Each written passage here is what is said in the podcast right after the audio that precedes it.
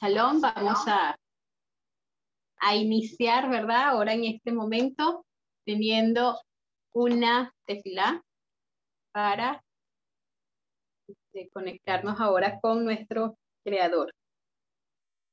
Mante Padre que estás en los cielos, Señor, gracias te damos por este día, por la oportunidad que nos das, Señor, de estudiar un poco más de tu palabra, conocer más de tu amor y saber todas las cosas que tú quieres enseñarnos a través de ella. En el nombre de Yeshua, nuestro Mashiach, te pedimos todo. Amén. Bueno, aquí estamos, ¿verdad? En esta, esta noche de Shabbat. Por allí pueden ver a Miguel Bustamante conectado. Él es de Perú. Él trabaja aquí en la sede de la división, aquí en, aquí en Uruguay, ¿verdad? Así que bueno, bienvenido. Este, tenemos la paracha de esta semana, la porción de esta semana, ¿verdad? Eh, está basada en el libro de Levítico, que estamos estudiando, 16, pero este, tenemos hasta el 20, porque habíamos dicho, ¿verdad?, que en algunos años eh, que no son bisiestos, algunas parachas se unen. Entonces tenemos dos porciones de la semana en esta oportunidad. Y tenemos la porción Aharei, Mot y Kedoshin, ¿verdad?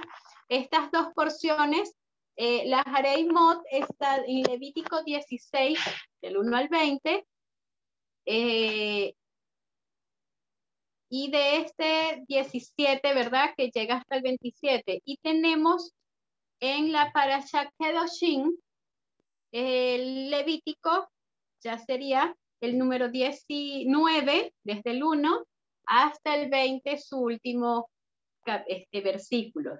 Así que en eso vamos a estar viendo. Vamos a ver aquí la lectura de las dos porciones. Primera, los textos en hebreo. Aquí como nos dice eh, la parasha, ¿verdad? La de la parasha Asharei dice, Vaidaber Adonai el Moshe, Aremot, Shene, Bene, Aarón, Bekorbatán, Lifne, Adonai, Mutu. Y habló Dios a Moisés luego del fallecimiento de los dos hijos de Aarón, al ingresar para ofrecer su incienso ante Dios, y murieron. Ese es de Vallicra o el libro de Levítico 16.1. Y en Vallicra, el capítulo 19, el verso 1, dice, Vaidaber Adonai el Moshe Lesmor, y habló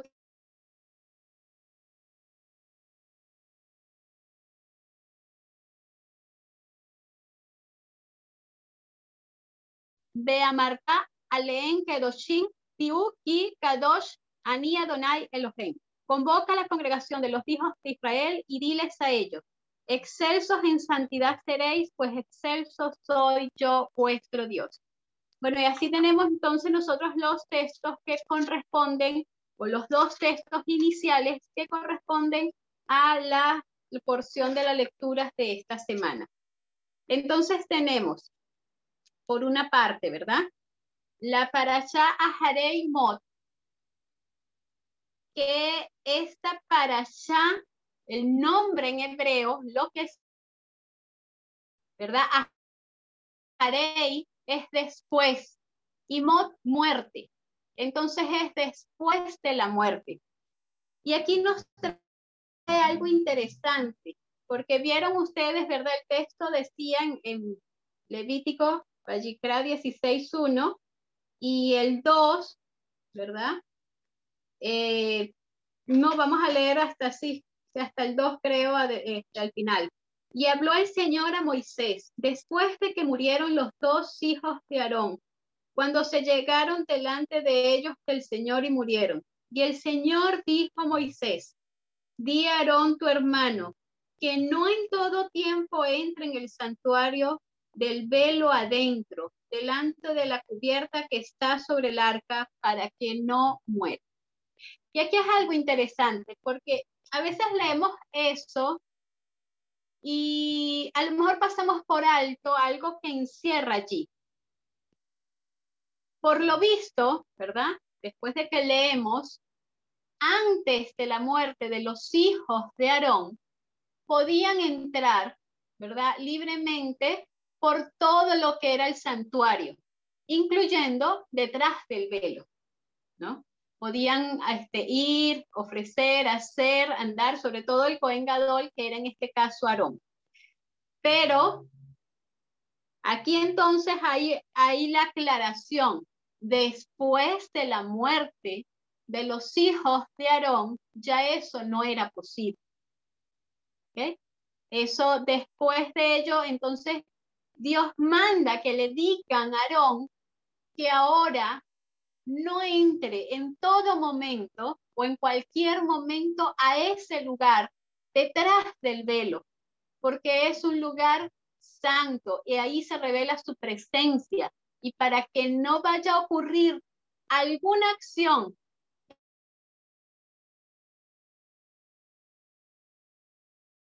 ¿verdad? Lamentablemente entonces se pierde allí, tiene que haber una restricción, ¿no? Y aquí hay una parte este, interesante porque aquí se toma el, tema o se toca el tema en esta porción de la palabra del Levítico, se toma el tema de lo que nosotros conocemos como Yom Kippur, ¿verdad? Entonces, el único momento en el cual el Cohen Gadol, Aarón, podía entrar detrás del velo, era en el momento de Yom Kippur, en el día de la expiación, el día que se tiene como este, el día casi el más eh, Kadosh, casi el más santo de todos los demás días. ¿Y por qué decimos casi el más santo? Porque el día más santo de todos los días es el Shabbat. Ese es el día santo porque ese es el día que el creador cuando creó este mundo lo declaró santo. Después de eso, ¿verdad? En, en, lo que es santidad, está el día de Yom Kippur, es el día, ¿verdad? Que son 10 días después de Rosa Chanat. Rosa Chanat es el primer día, la celebración de Rosa Chanat, el primer día del año, después del primer día del año, tenemos 10 días hasta Yom Kippur. En ese primer día del año viene un momento de reflexión, de entrega, de pedir perdón, ¿verdad? Y continúan 10 días más de preparación y luego entonces llegamos a Yom Kippur, ese día de ayuno, donde se, este, se establecía que era el perdón completo. Nosotros bien sabemos que cuando nosotros aceptamos a Yeshua, ¿verdad? Comienza nuestro proceso de arrepentimiento, de entrega, de caminar, de conocer, ¿verdad? Y luego llega un momento en nuestra, todo nuestro caminar que es de reflexión, de este, arrepentirnos, de cambiar nuestra conducta, de aprender, ¿verdad? De conocerlo, de amarlo. Y hasta que llegue ese gran día del juicio, en el cual ya todos los pecados queden perdonados en el olvido y quede un, responsable que ahora vamos a tocar, ¿verdad? Sacel, el enemigo, Satanás, ese responsable donde van a recaer todos los pecados. Y eso estaba simbolizado allí en el santuario, estaba simbolizado allí en lo que era el Yom Kippur.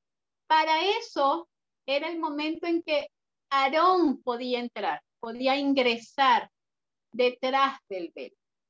Ahora hay algo interesante que estuve viendo mientras estudiaba esta semana y era que para el santuario, durante el año, el Cohen Gadol, en este caso Aarón, ¿verdad? Y después de Aarón, todos los que fueron los sumos sacerdotes, los Cohen Gadol establecidos, usaban ocho vestimentas doradas a lo largo del año para diferentes eventos o eventualidades o, rituales que tenían que realizar. Pero para el día de Yom Kippur utilizaban cuatro vestimentas blancas, ¿verdad? Para entrar allí en el lugar santísimo. Eh, las vestimentas representan lo que se llama el servicio.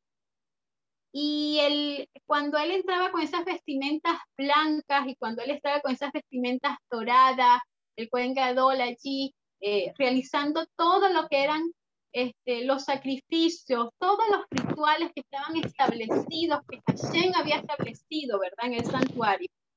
Él simbolizaba el servicio del individuo constante ante el Creador. ¿Verdad? Eso eh, es lo que él simbolizaba para las personas.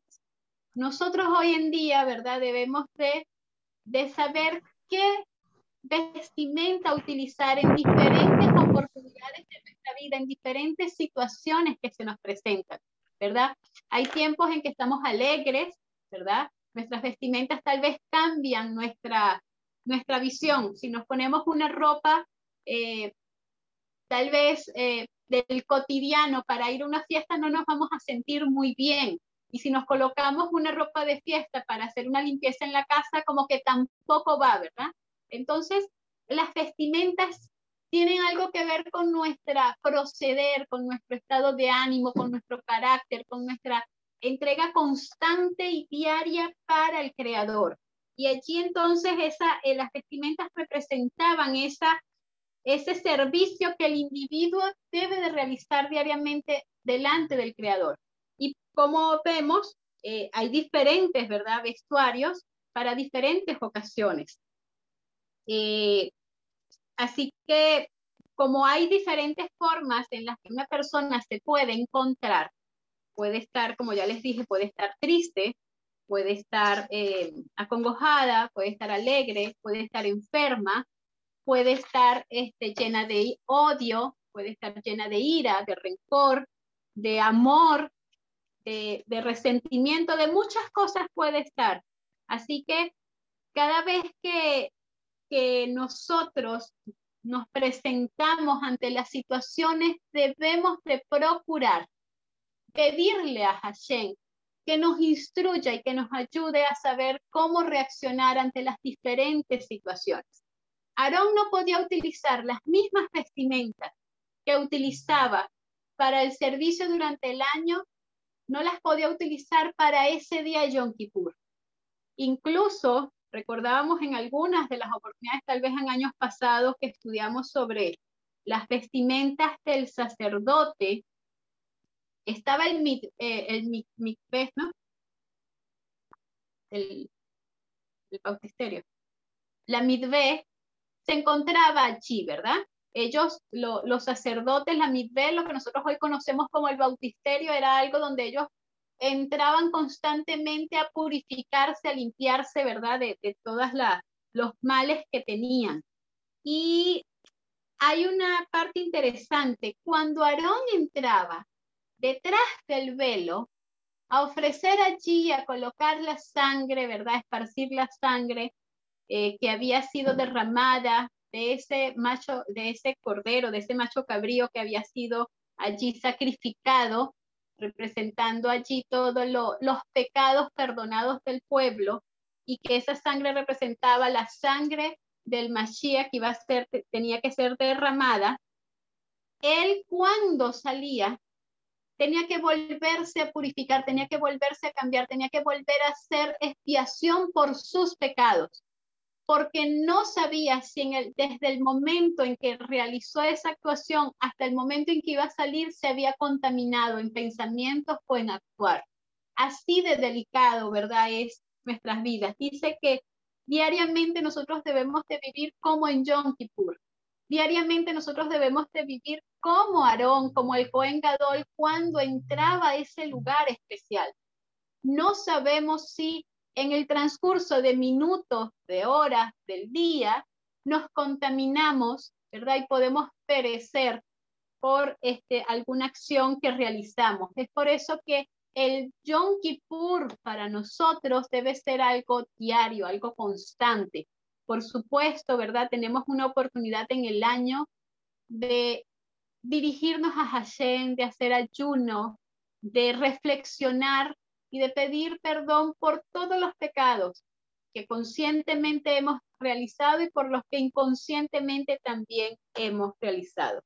Así que el versículo 7, ¿verdad? Nos hablaba allí de, del capítulo 16, nos hablaba, dice, y nunca más sacrificarán. Ah, no, perdón. Todavía no, quiero llegar a eso porque este, quería hablar antes de lo que es el azacel, ¿verdad? Lo que son los dos machos cabríos. Y después vamos a hablar de esa otra normativa que Hashem le dio a Aarón en ese momento. Eh, los hijos de Aarón, también tenemos que ver con las vestimentas, ¿no? De lo que estamos hablando. Nosotros debemos de cada vez procurar, buscar niveles más elevados de espiritualidad, pero debemos de saber cuándo retroceder, cuándo parar. Si nosotros recordamos el pueblo de Israel cuando iba a atravesar el desierto para Canaán, podía haber pasado, ¿verdad? Eh, por la tierra de los filisteos. Pero para que pudiesen pasar por allí, Dios los tenía que darle un conocimiento apresurado de todas las cosas. Eh, tenían que recibir la luz de una forma este, acelerada y ese no era el plan de Dios. Así que Él decide llevarlos por un camino más largo, por un paso a paso, por un aprendizaje, ¿verdad? por un lado, donde estaba en el desierto, lejos de todo. Recuérdense que, que los filisteos era prácticamente la misma degradación moral, ¿verdad? Eran como parientes de los egipcios en cuanto a la espiritualidad tan dañada que habían.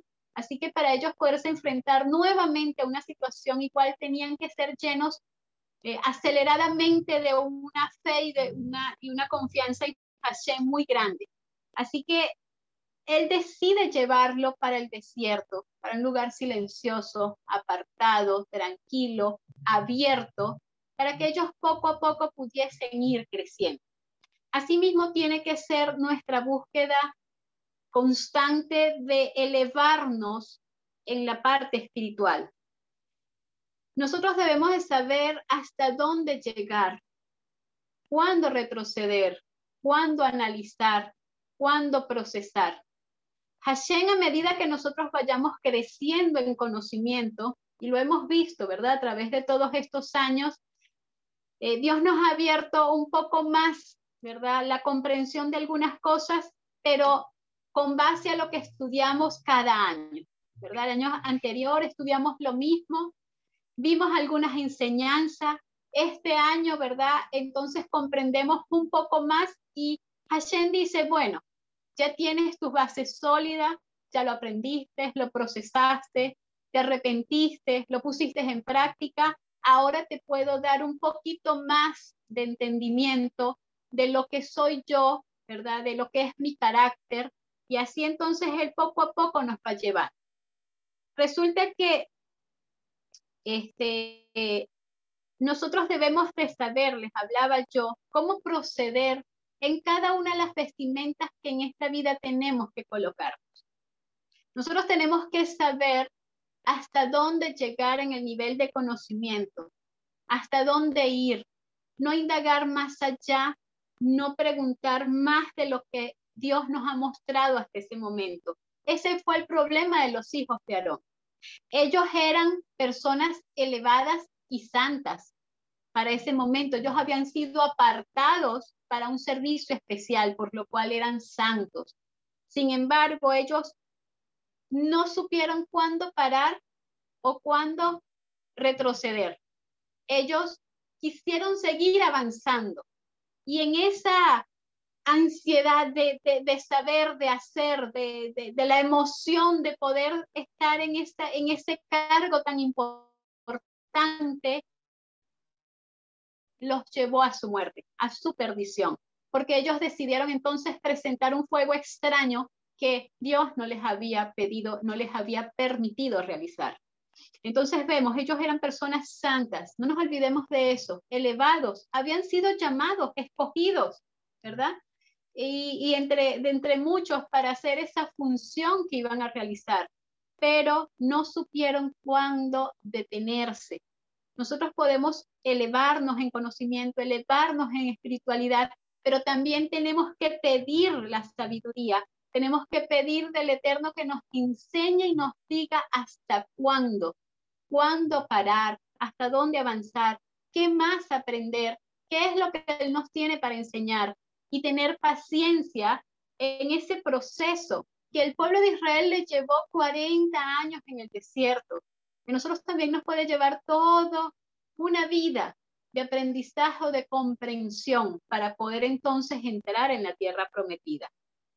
Aquí, eh, ahora sí vemos entonces lo de los dos machos cabríos.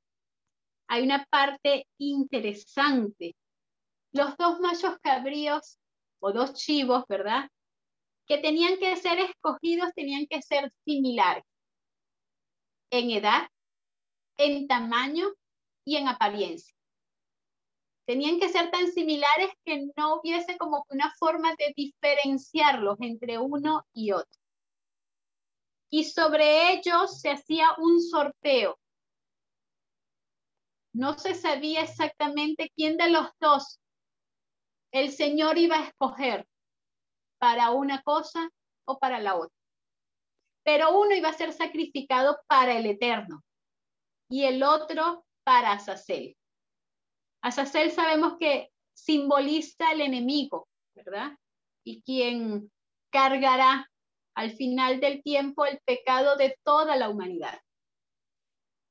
El primero, el que era escogido, ¿verdad? Para ser ofrecido al Eterno, entonces iba a ser un holocausto, una ofrenda para él. Pero el segundo iba a ser enviado al desierto. Y dice que se arrojaba, eh, a Sacel era un lugar del desierto, ¿verdad? Allí. Y había como un desfiladero y desde allí se arrojaba el chivo y así moría, ¿verdad? De esa forma moría y sobre él eran colocados todos los pecados.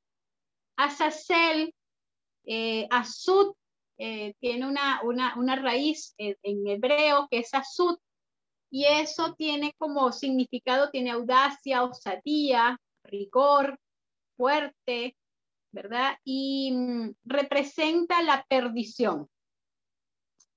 Dice que es casi imposible diferenciar la osadía y la audacia. Son algo este, que son como que imperceptibles de determinar cuando de repente alguien veía los dos chivos y no había estado viendo la, lo que era el sorteo sobre cada uno de ellos, no podía identificar cuál de los dos iba a ser o había sido escogido para una cosa y cuál de los otros, cuál eh, no, ¿verdad? Y cuál llevaba el pecado sobre él para ser derribado. Asimismo, es lo que nosotros tenemos en la vida espiritual como es la mentira, ¿verdad? La mentira puede presentarse muchas veces como una verdad disfrazada y es tan parecida que es difícil diferenciar, que es imperceptible saber cuál es una y cuál es la otra. El enemigo ha sido muy astuto y a través de toda la vida, de toda la historia de la humanidad, se ha encargado de que esto sea así de que así como estos dos machos cabríos, ¿verdad? Estaban allí en semejanza, representaban lo que podía ser el engaño del enemigo, lo que podía ser algo tan similar a una verdad, pero que al final era la mentira, la perdición eterna, la muerte definitiva del ser humano. Eh, esa, verdad que el enemigo presenta que tiene un 99% de verdad y un por ciento de mentira pero ese por ciento de mentira puede ser la causa de la perdición eterna de una persona.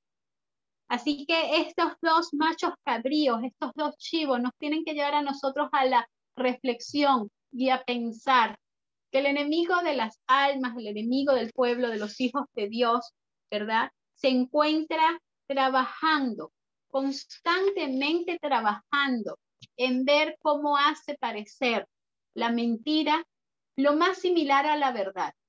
Y nosotros tenemos que estar eh, atentos.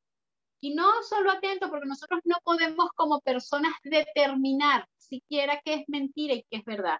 Podemos tal vez pensar si vemos algo muy grande, decir, mira, esto no es así, esto, esto es una gran mentira. pero de, para ello nosotros necesitamos automáticamente la dirección, la orientación del Eterno, su guía, ¿verdad? Su, su, su parte, su consejo.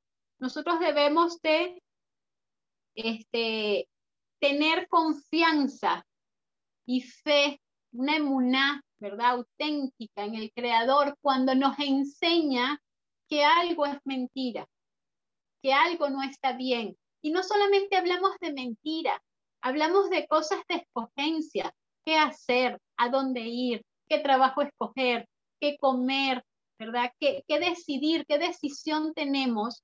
Y a veces eh, nosotros tenemos que confiar en que lo que el Señor nos dice, eso es lo correcto.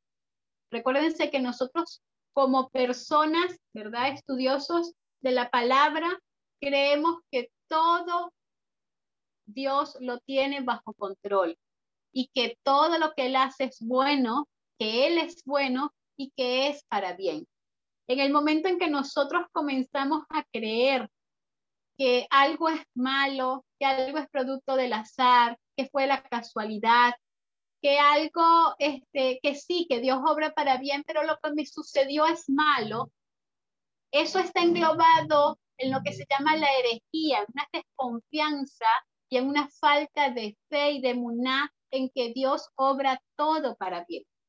Aquí cuando está esa, ese, esos dos machos cabríos, ¿verdad? Eh, nosotros podemos pensar en todas las cosas que nos pasan y que nos ocurren y que dejamos de confiar en que Dios tiene el control de todo lo que sucede en nuestra vida. Y ahí entonces el enemigo se aprovecha de presentarnos ¿verdad? Su mentira, diciéndonos que el Señor es malo, que el Señor obra para mal, que el Señor, que lo que nos sucedió no fue obra de Dios, que de repente, ¿verdad? La, pandemia no es obra de Dios, que la muerte que están allí rodeándonos no, no es obra de Dios, pero todo es obra de Dios. Y si Él lo permite, es para nuestro bien. Algún plan tenemos. ¿Qué es la diferencia? Que no podemos entender ahí sí, nosotros no podemos entender las cosas. Y eso está bien. Eso no es falta de fe. El no poder entender es poder saber que nosotros confiamos y dejamos todo en las manos de Dios y decirle, Señor, yo no entiendo lo que está pasando, pero confío que tú tienes el control de todas las cosas, que tú, aunque yo no pueda diferenciar ahora que son muy similares entre lo que es el mal y el bien aquí en todo esto que me está ocurriendo, yo puedo confiar en que todo esto es tu obra y que es para bien. Es, es algo que no es fácil. Esto solo se logra cuando nosotros podemos avanzar y crecer en lo que es la fe y en lo que nosotros conocemos en el hebreo como es la emuná, que es una fe auténtica. Y hacia allá es donde nosotros todos queremos llegar a tener esa confianza tan grande en el Señor, que podamos pedirle respuesta ante todas las cosas, consultarle, aceptar su voluntad, aceptar todo como para bien, eh, no creer que, nada escapa de su control. Así que el Señor allí, en esta parte de, de, de esa eh, escogencia de los machos cabríos, nos da grandes lecciones de enseñanza. Debemos de tener mucho cuidado de no dejarnos engañar por el enemigo, de no desconfiar del amor, del carácter bondadoso de Hashem, de nuestro Creador, que nos ama y que desea solamente el bien para nosotros. Ahora sí, ¿verdad? Este, vamos a ver el, el texto que yo les había dicho, el, el verso 16, 7, ¿verdad? Había allí un mandato que se le indica a ellos que no deben de realizar, ¿no? 16, 7. Y decía, después de... Ah, perdón, ahora me perdí otra vez. Estos eran los dos machos cabríos. Es el 18, 21. El 18, 21, que es lo que queremos ahora hablar. y no desde tu simiente para hacerla pasar por el fuego amoroso. No contamines el nombre de tu Dios, yo el Señor. Aquí hay un mandamiento que el Señor les da al pueblo y que es importante tener en cuenta hoy en nuestros días, ¿verdad? En esta situación en la cual vivimos, en esta humanidad tan distorsionada de lo que es el concepto de santidad, el concepto de la palabra, el concepto de lo que es Dios, ¿verdad? De lo que encierra Hashem, nuestro creador. Ahí nos decía que no entregaran a sus hijos a Moló, a Molé, ¿verdad? Molé era un dios o un ídolo de los amonitas. Y resulta que tenían que pasarlo por el fuego, por unas placas de fuego. Y generalmente morían, ¿verdad? La mayoría moría en ese proceso que tenían que pasar por el fuego. Eran entregados los hijos a Molé y eran muertos allí. ¿Y qué tiene que ver eso con nosotros hoy? Nosotros no tenemos ni relación con las amonitas, ni, ni, ni hemos hecho tal vez sacrificios humanos, ni siquiera hemos visto, ¿verdad? Un sacrificio humano. ¿Qué tiene que ver eso para nosotros hoy? Dice que nosotros no debemos de exponer a los nuestros, a nuestros hijos, a nuestras este, personas que estén bajo nuestro control, nuestro cuidado, a lo que son el fuego de la sabiduría secular. Hoy en día, ¿verdad? Es muy fácil dejarse llevar por las ideas distorsionadas de lo que Dios estableció en su palabra con lo que el hombre está estableciendo. De esas mentiras que el enemigo ha introducido en la mente de las personas.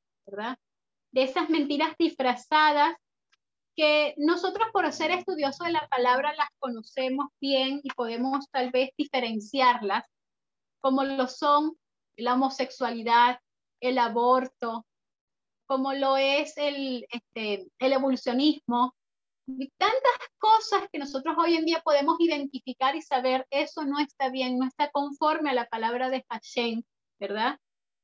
Pero a veces hay otras cosas que tal vez eh, se van colando, ¿verdad? En, las costumbres, en la cultura, en las personas, y vamos quitando eh, de las cosas santas, le vamos restando santidad.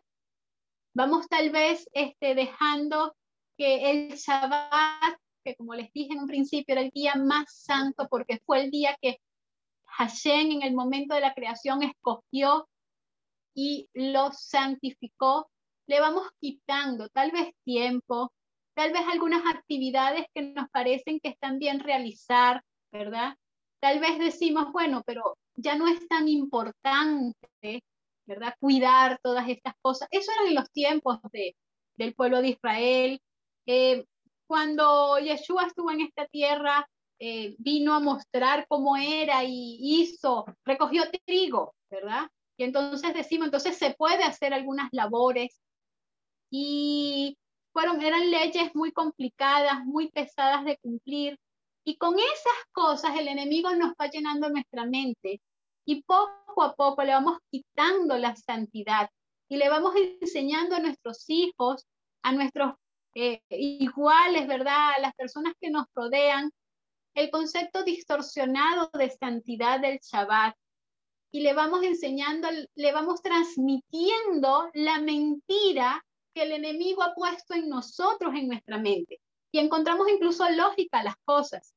Hay lógicas de que el aborto es mejor porque se evitan más muertes al realizar los abortos permitidos que los no permitidos.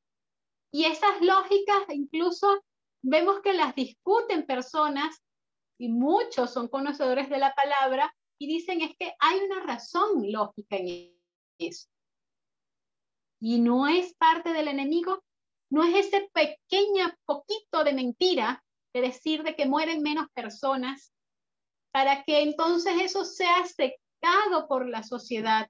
Y de esta forma nosotros estamos pasando a nuestros hijos, a las personas que están bajo nuestro cuidado, bajo nuestra dirección, bajo nuestro liderazgo, por ese fuego, por ese sacrificio a Molé, por ese momento en que puede quemarse o no puede quemarse, porque ese era un, un, sacrificio que tenían que pasar como por unas placas de fuego, pero si la persona era muy habilidosa, muy ágil o algo, podía incluso sobrevivir a eso.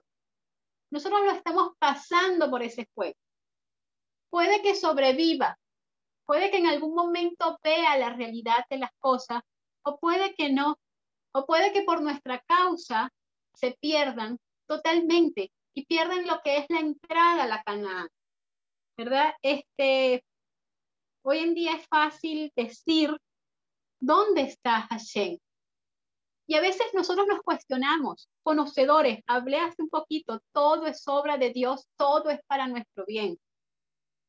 Cuando nosotros creamos eso realmente, no nos vamos a hacer la pregunta, ¿dónde está Hashem?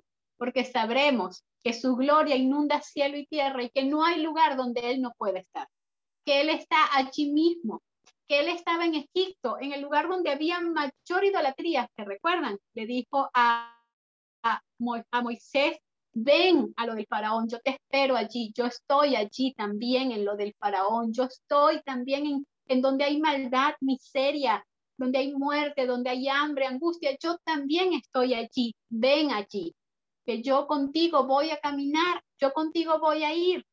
Hay textos que sabemos, si pasas por el fuego no nos vamos a quemar porque Él va con nosotros. Pero tenemos que creerlo y confiarlo. Tenemos que saber lo que es así.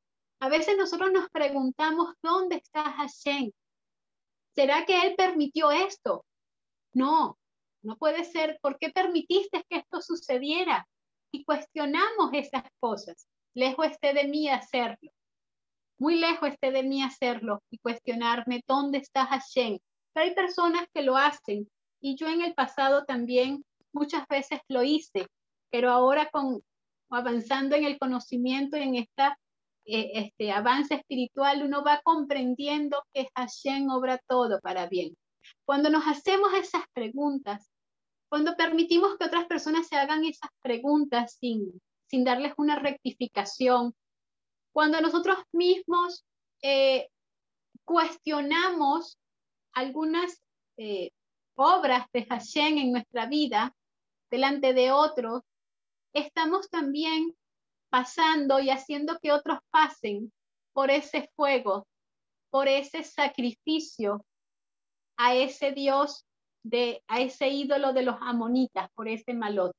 Muchas personas se pueden quemar y pueden perecer por esas eh, informaciones que podamos dar. Entonces aquí este texto que decía, no entregues, no pases a tus hijos, no los sacrifiques, no los entregues. Y nosotros a veces decimos, bueno, algunos no tienen hijos, pero tal vez tienen una congregación que cuidar, tal vez tienen compañeros de trabajo, familiares, vecinos, que todavía no conocen completamente el amor de Hashem.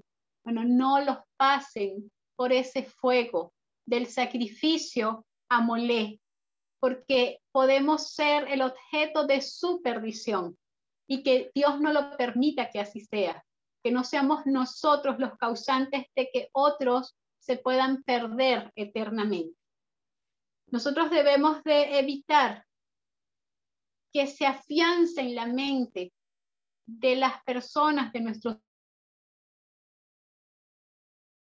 mundo. Los conceptos distorsionados de la sociedad. Debemos de aclararlo conforme a lo que está establecido en la palabra. Debemos de levantar esa bandera siempre, porque para eso fuimos llamados, para hacer luz para las naciones. La para allá, eh, eh, perdón, la Parashah Harei Mot, del libro de aquí de Vallicra, abarca muchas cosas, pero allí, ¿verdad? Quería encerrar esa parte y tocar una pequeña parte de la Parashah Kedoshim. Como nosotros sabemos, Kedoshim es santos, ¿verdad? En plural, santos. Y la este, Kadosh, ¿verdad? Es santo. Hashem es santo. Así que vemos allí en el 19.1, el Levítico 19.1, esta para allá es una de las más pequeñas. Estas porciones de la Biblia que se estudian es una de las más pequeñas, pero es una de las más importantes. Y no es que hayan otras que sean menos importantes, pero esta es una de las más importantes, porque encierra allí un mandato que el Señor hizo y que es de suma importancia para que podamos entonces cumplir con todo lo que Él quiere, con el propósito para el cual fuimos nosotros creados. Y comienza así, y está encerrado allí en esos primeros versos, ¿verdad? El verso 1 y 2. Y habló el Señor a Moisés diciendo, habla a toda la congregación de los hijos de Israel y diles, santos seréis, porque santo soy yo, el Señor vuestro Dios. Esto encierra muchas cosas, ¿verdad? Eh, encierra también aquí en esta para allá lo que son los preceptos del individuo, de nosotros como personas, hacia el prójimo, hacia las demás, ¿verdad? Eh, nuestros semejantes.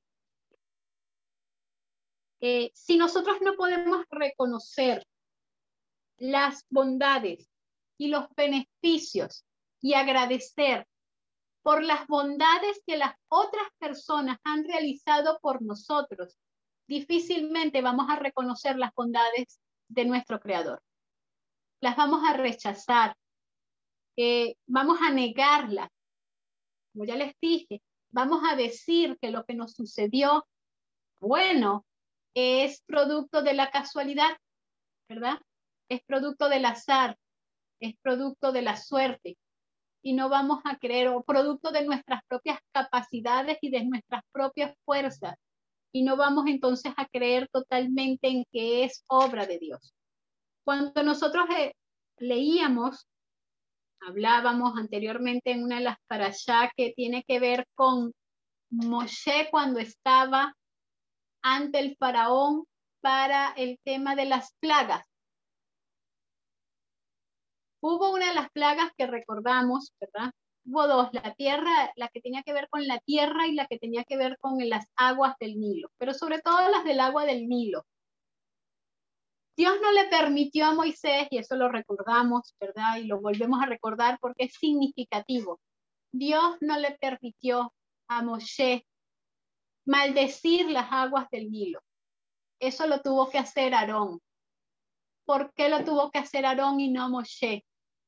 Porque las aguas del Nilo preservaron su vida y él no podía ir en contra ni dañar lo que en un momento le salvó la vida o fue el instrumento para salvarle la vida.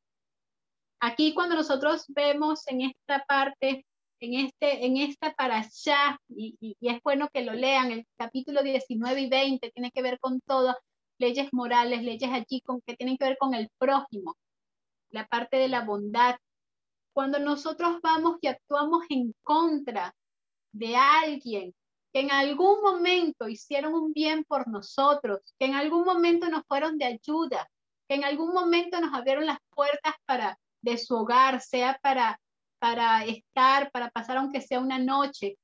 Alguna persona que nos dio trabajo, que nos dio empleo, alguna persona que nos dio un plato de comida, un vaso de agua en un momento en que lo requeríamos, alguna persona que nos brindó, ¿verdad? Este, una ayuda, un cobijo, unas palabras de aliento. Si nosotros vamos en lo adelante por alguna situación en contra de esa persona,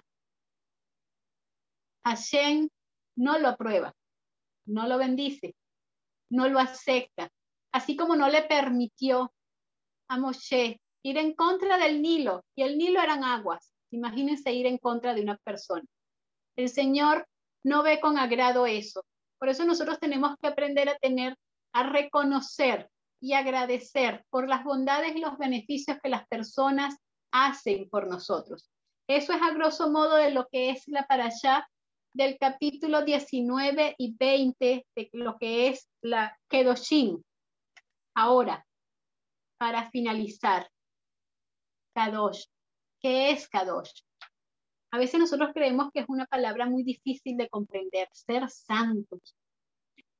Será algo que tengo que hacer, que lograr, que, que practicar, que no sé, algo que me va a venir, es un don que voy a recibir. Pues no. Kadosh. Los hijos de Aarón eran Kadosh. Aarón era Kadosh. El pueblo de Israel era Kadosh. Nosotros somos Kadosh. ¿Por qué? Porque fuimos apartados para Hashem.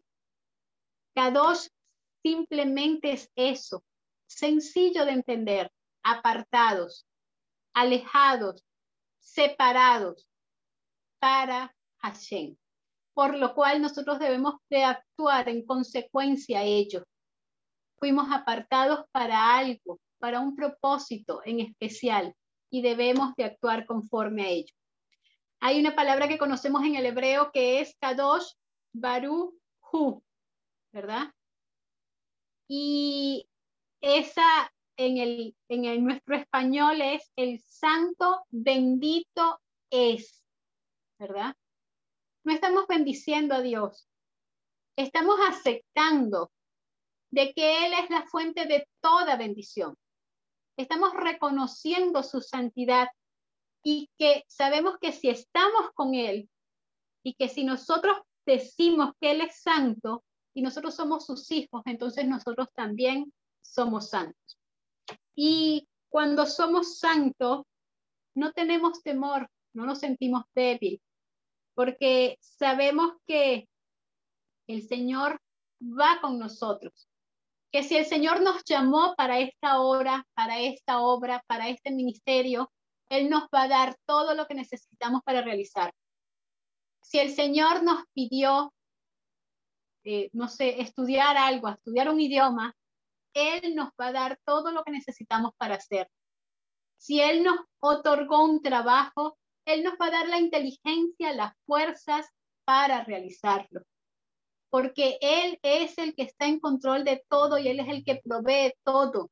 Y si yo acepto que yo fui separada para Él, entonces acepto que toda mi vida está regida por Él, que todo lo que yo hago, Él es el que lo provee, que todo lo que yo pienso, hablo, actúo, Él lo pone en mí y que nada me va a faltar que nada me va a ocurrir fuera de su cuidado y de su protección. Entonces, cuando yo veo esto, ¿verdad? Tenemos entonces que nuestra fe aumenta, nuestra emuná se hace más auténtica cada vez, porque confiamos completamente en nuestro Creador y confiamos en que Él nos llamó a ti y a mí para un trabajo especial, ser luz a las naciones mostrar su amor, mostrar su palabra y mostrar el plan y enseñar a otros del plan de salvación, para lo cual Él se entregó, ¿verdad? Por cada uno para darnos la oportunidad de entrar muy pronto a la Canaán celestial. Que Hashem nos bendiga y que podamos seguir estudiando cada semana las porciones tan maravillosas de su palabra.